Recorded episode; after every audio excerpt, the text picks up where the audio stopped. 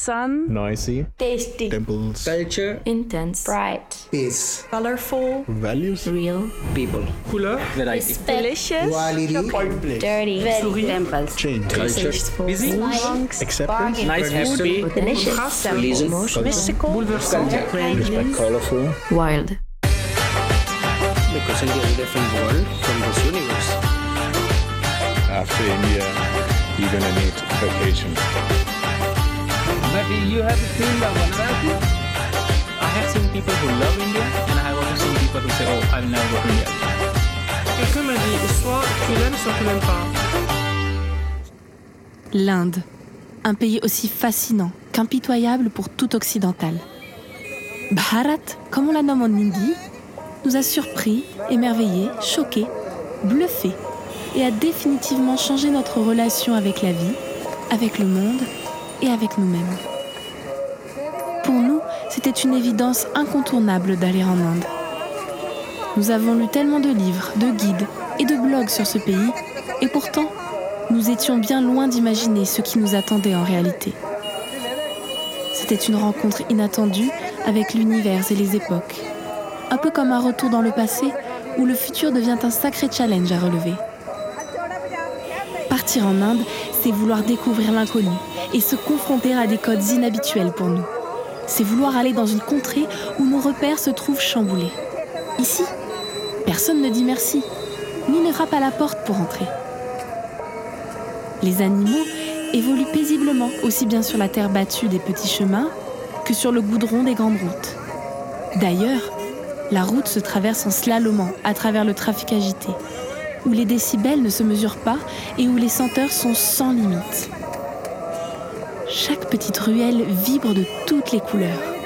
Et pour changer, notre peau claire fait tache au milieu des piétons empressés. Hello, my name is Ram. My name is Samim Khan. My name is Kisan. Namaste. My name is Baya. My name is Afsana. My name is Rodolfo. Hello, my name is Shannu. My name is Siddharth Bundela. My name is Hina. My name is Kisan. My name is Jyoti. My name is Omkar. Après nos deux séjours en cette terre si peuplée, et n'ayant pu vous emmener dans nos valises, nous vous embarquons pour un voyage sonore à la rencontre de ces richesses variées, de ces habitants souriants au regard profond et de ces voyageurs si curieux.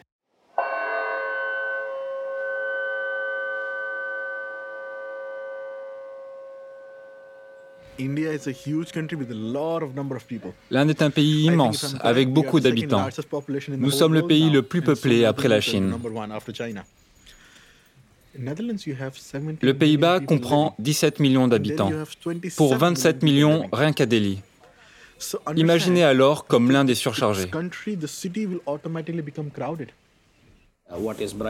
La beauté de l'Inde ne réside ni dans l'argent, ni dans les voitures, ni not dans les hôtels, mais plutôt dans ses traditions, ses cultures, ses mariages ou dans le yoga. La famille a une um, grande valeur en we are Inde. Nous sommes très soudés. Je suis très to my lié à ma family. famille. Nous vivons together ensemble et le voulons we bien. Cela fait partie de our notre culture, depuis la nuit des temps. lifestyle is- since the time. On est dans We une famille et on in y reste. On habite même avec ses grands-parents. Je pense que c'est propre à l'Inde. Like a tuk-tuk. Officiellement, sont uh, autorisées que pass, 4 personnes dans un tuk-tuk, three people, 3 passagers et un chauffeur. Mais en réalité, c'est tout autre chose. uh, On y voit souvent people, 25 à 30 personnes s'y entasser.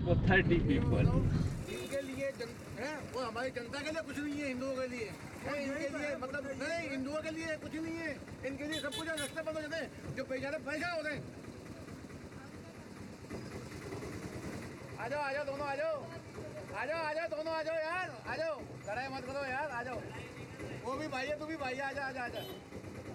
Il est également de coutume de s'arrêter en plein milieu de l'autoroute pour acheter des bananes qui sont vendues sur la bande d'arrêt d'urgence. Celle-ci semble davantage servir pour se réchauffer au coin d'un feu que pour se mettre en sécurité. Un endormi sur le bas-côté, avec les pieds sur la route, n'intéresserait personne ici. Mais quoi? Il est où le problème? C'est juste un mode de vie, très frénétique certes, mais qui est normal pour nous. Nous y avons grandi et y trouvons donc notre confort. Entendre des klaxons en longueur de journée, c'est tout aussi normal pour moi que de devoir me lancer à traverser ces routes bondées. Sur 100 voitures, seulement deux s'arrêteront. Il faut donc y aller sans réfléchir. Nous apprenons avec l'expérience. Connu comme un endroit pour s'élever spirituellement, l'Inde est avant tout un pays où l'on décuple ses sens. Impossible d'échapper aux vapeurs envahissantes des tuk-tuk non révisés, imitant nos vieilles tondeuses à gazon.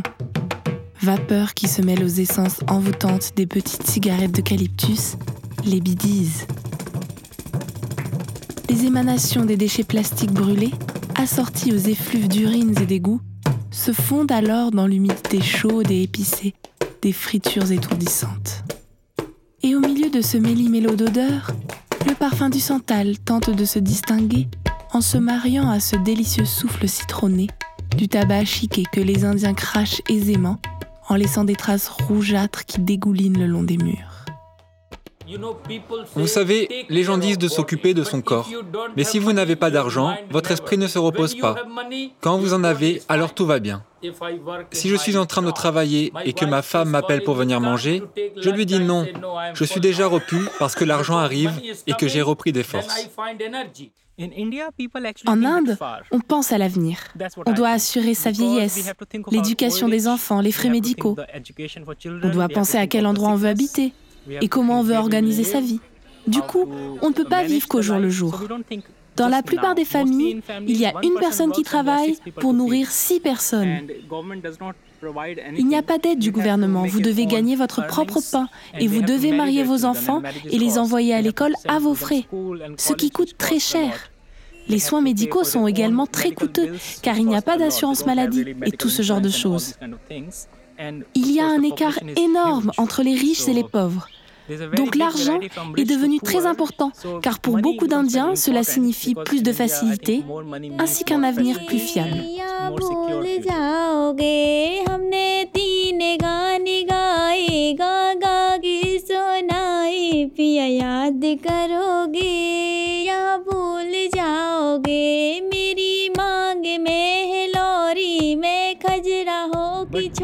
En ce moment en Inde, le travail est très pénible. Très très pénible. Dans mon cas par exemple, je n'ai pas d'éducation, alors je suis chauffeur. Mais chauffeur, c'est un beau métier, non? Non, je n'aime pas mon travail. Certaines personnes travaillent, économisent, travaillent, économisent pour leur famille et ne voient pas le reste du monde. Elles sont si concentrées sur leur but qu'elles ne sortent jamais de leur situation. L'Inde fait bien souvent l'objet d'illusions aussi loufoques que variées.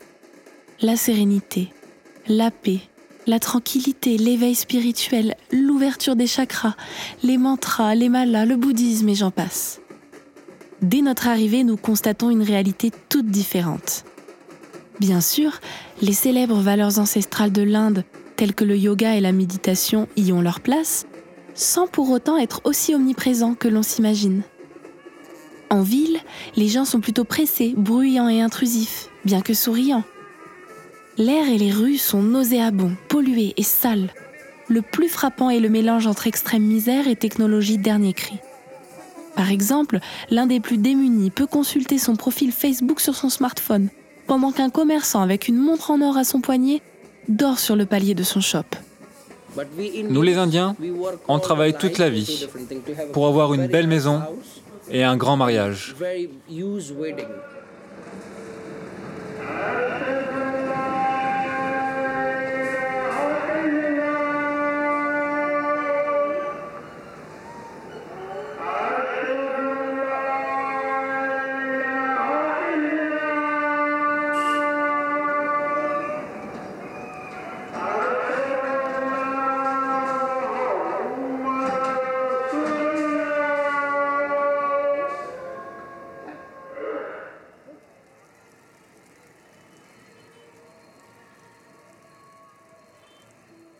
Un fait. Malgré le maintien de ses traditions et rituels, l'Inde est en plein renouveau. Et l'attrait des habitants pour la vie occidentale semble étouffer leurs coutumes, surtout dans les grandes villes. Oui, c'est vrai. Le gouvernement a de l'argent pour envoyer des sondes sur la Lune, mais ne s'occupe pas de régler les problèmes de ses habitants. Il y a des Indiens qui n'ont ni maison ni nourriture. Aussi, nous n'avons pas de poubelle pour jeter nos déchets. Du coup, nous les jetons dans la rue, ce qui va détruire notre planète petit à petit. La taille du pays est telle que le gouvernement peut se permettre ce genre de choses. Mais si vous observez la situation de chaque personne de manière individuelle, c'est affolant. En moyenne, un Indien gagne 2000 dollars par an seulement. Le système de ramassage des déchets n'est pas très bien organisé en Inde. Quand j'ai vu les poubelles aux Pays-Bas pour la première fois et constaté qu'il avait une poubelle différente pour chaque élément, j'en ai été vraiment choqué. Bien que nous en apprécions la propreté et l'organisation, tout pays occidental paraît bien stérile après ce genre de tableau. Des femmes qui portent des briques sur leur tête pour construire une habitation sans fondation ni tout à l'égout. Deux cochons qui se disputent un bout de plastique. Trois jeunes filles qui ramassent des bousses de vache pour se chauffer. Quatre enfants émerveillés par leur cerf-volant qui se font presque renverser par un gros camion bariolé. Ce genre de scène est d'une telle banalité ici qu'elle ne semble divertir que les étrangers. Et en fond sonore, toujours les klaxons, les chants religieux, les meuglements, les bavardages incessants, les moteurs, les musiques en tout genre. Vous l'aurez compris, l'Inde ne dort jamais.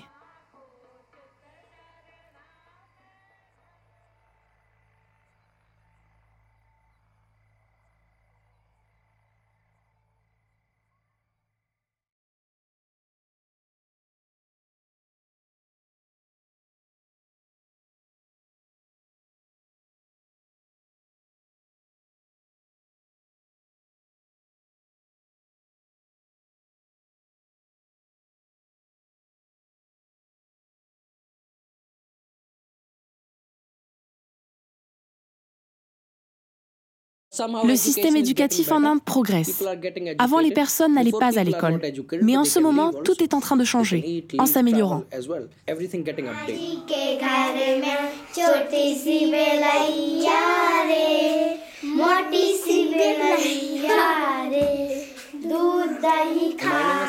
Je m'appelle Samin Khan et je travaille à l'organisation ADAR depuis deux ans.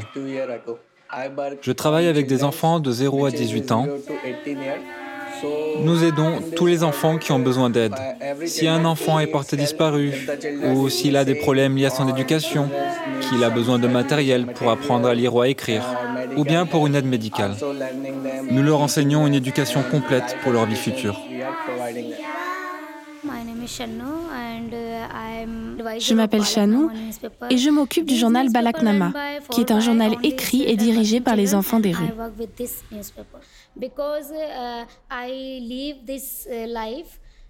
Personne ne se doute qu'en Inde, beaucoup d'enfants n'ont pas de papier d'identité, car personne n'écrit à propos de leurs conditions de vie.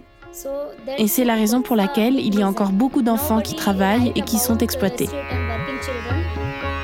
Beaucoup de lois ont été créées par le gouvernement, mais sans identité, comment voulez-vous retrouver les enfants qui travaillent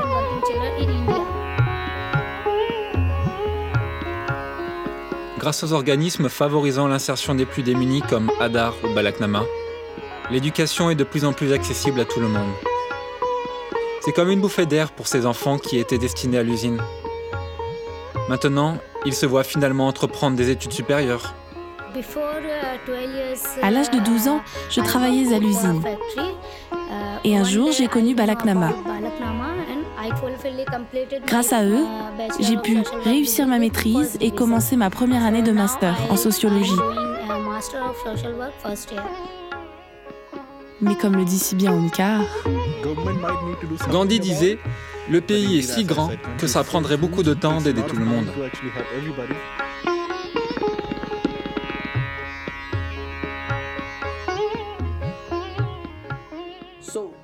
Donc l'Inde évolue, mais ça ne se fera pas en un mois. Cela prend du temps.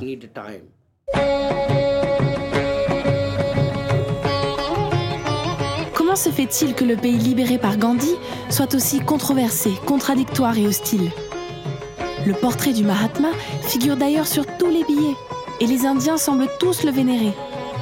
Se pose alors la question, quelles sont les raisons qui nous poussent, nous occidentaux, à venir nous aventurer jusqu'en Inde nous explique. Je voulais voir l'Himalaya. Quand on pense à l'Himalaya, on pense d'abord au Népal. Or, le Népal se résume qu'à l'Himalaya. Donc, quand j'ai pensé à un long voyage de trois mois, je me suis dit que l'Inde serait une bonne combinaison de montagnes, de soleil, de villes et de culture. L'Inde a tellement à offrir que tu ne t'ennuies jamais. Les Occidentaux viennent en Inde pour découvrir la culture, les couleurs. Ici, c'est plus personnel, plus varié et amical. C'est un tout autre mode de vie. L'Inde est très différente de l'Europe. C'est un autre monde. L'Inde parce que bah, il y a plusieurs références. Par exemple, euh, j'avais en tête le Taj Mahal. J'étais attiré par l'architecture. Et, et, donc aussi là, un peu la comment ils vivent en fait, une autre euh, mentalité, une autre. Euh... Je suis venu tranquille pour découvrir un autre pays, une autre culture. Moi, je n'ai pas d'argent, donc je ne sais pas ce que c'est que de voyager. Mais si je pouvais aller dans votre pays, j'irais sûrement voir comment sont les maisons, les temples et les églises, comment les gens vivent et conduisent.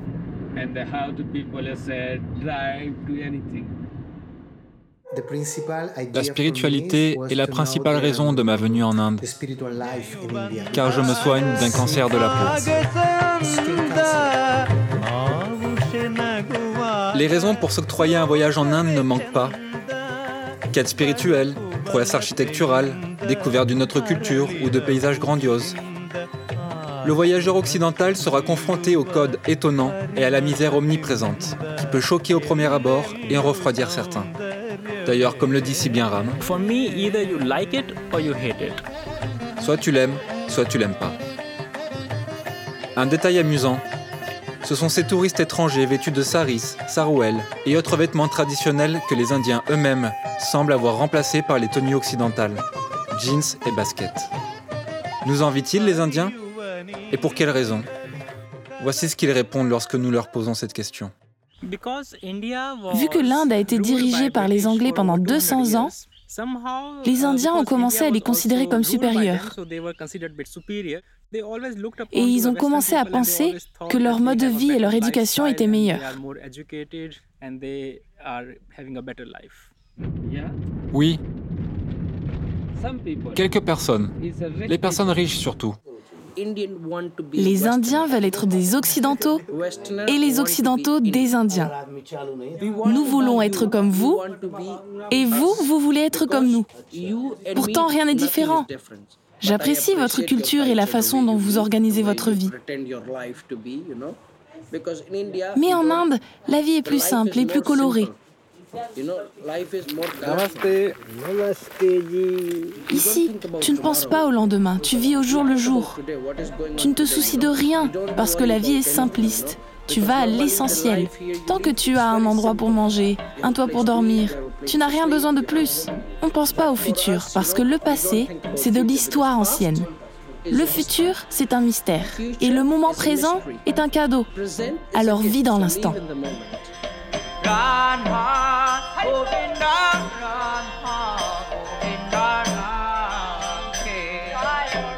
Nous aspirions avant tout de découvrir l'origine du yoga et de la méditation. Quelle a été notre surprise de constater que les gens du peuple indien ne pratiquent que très peu. En Europe, nous avons une vision dénaturée du yoga. Nous le résumons aux asanas, ces postures qui sont présentées comme des acrobaties. Comment se fait-il que nous venons jusqu'en Inde pour apprendre cette discipline ancestrale alors qu'elle ne semble plus y être pratiquée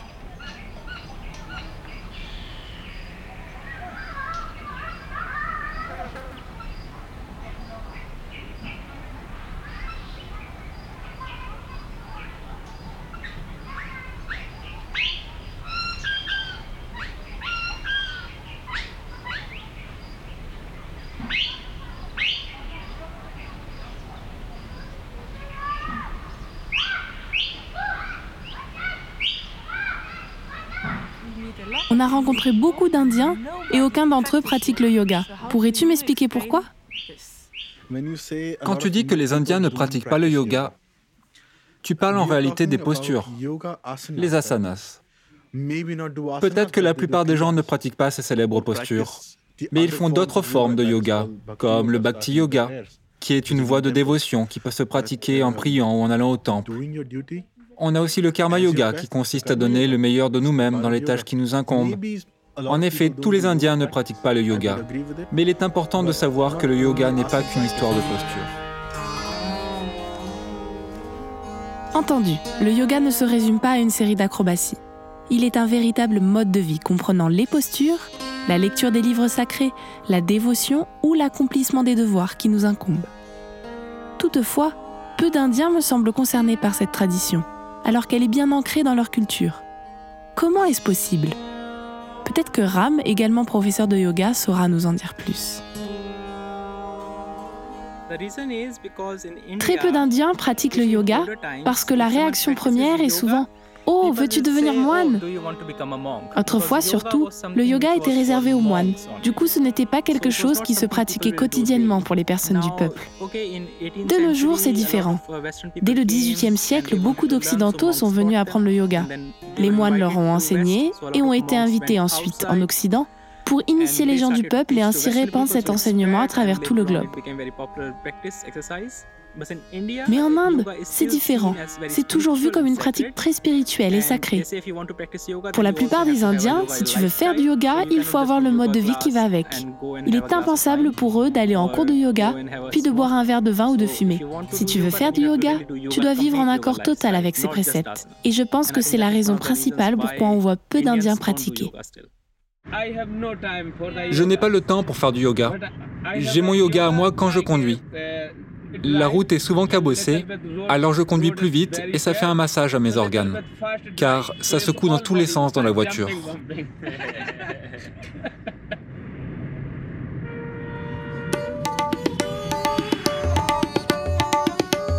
Nous comprenons bien que tout repose sur l'éducation et les priorités. Certains sont trop occupés dans leur quotidien, pendant que d'autres refusent les contraintes imposées.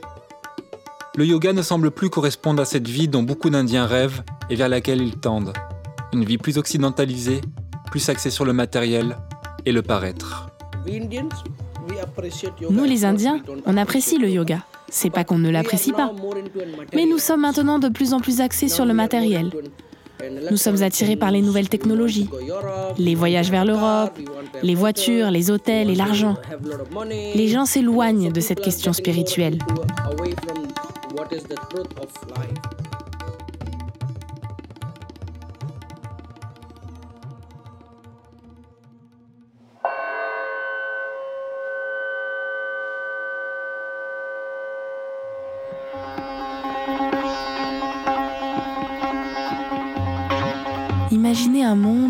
Se mêleraient les valeurs ancestrales et contemporaines de l'Inde? Accomplir ses devoirs sans rien attendre en retour, lâcher du lest sur certaines règles, se satisfaire des choses simples, avoir l'esprit de famille et se focaliser sur l'intérieur? Tout cela en intégrant les avancées occidentales, comme la prise de conscience environnementale, l'essor du développement personnel et le respect des libertés fondamentales pour tous.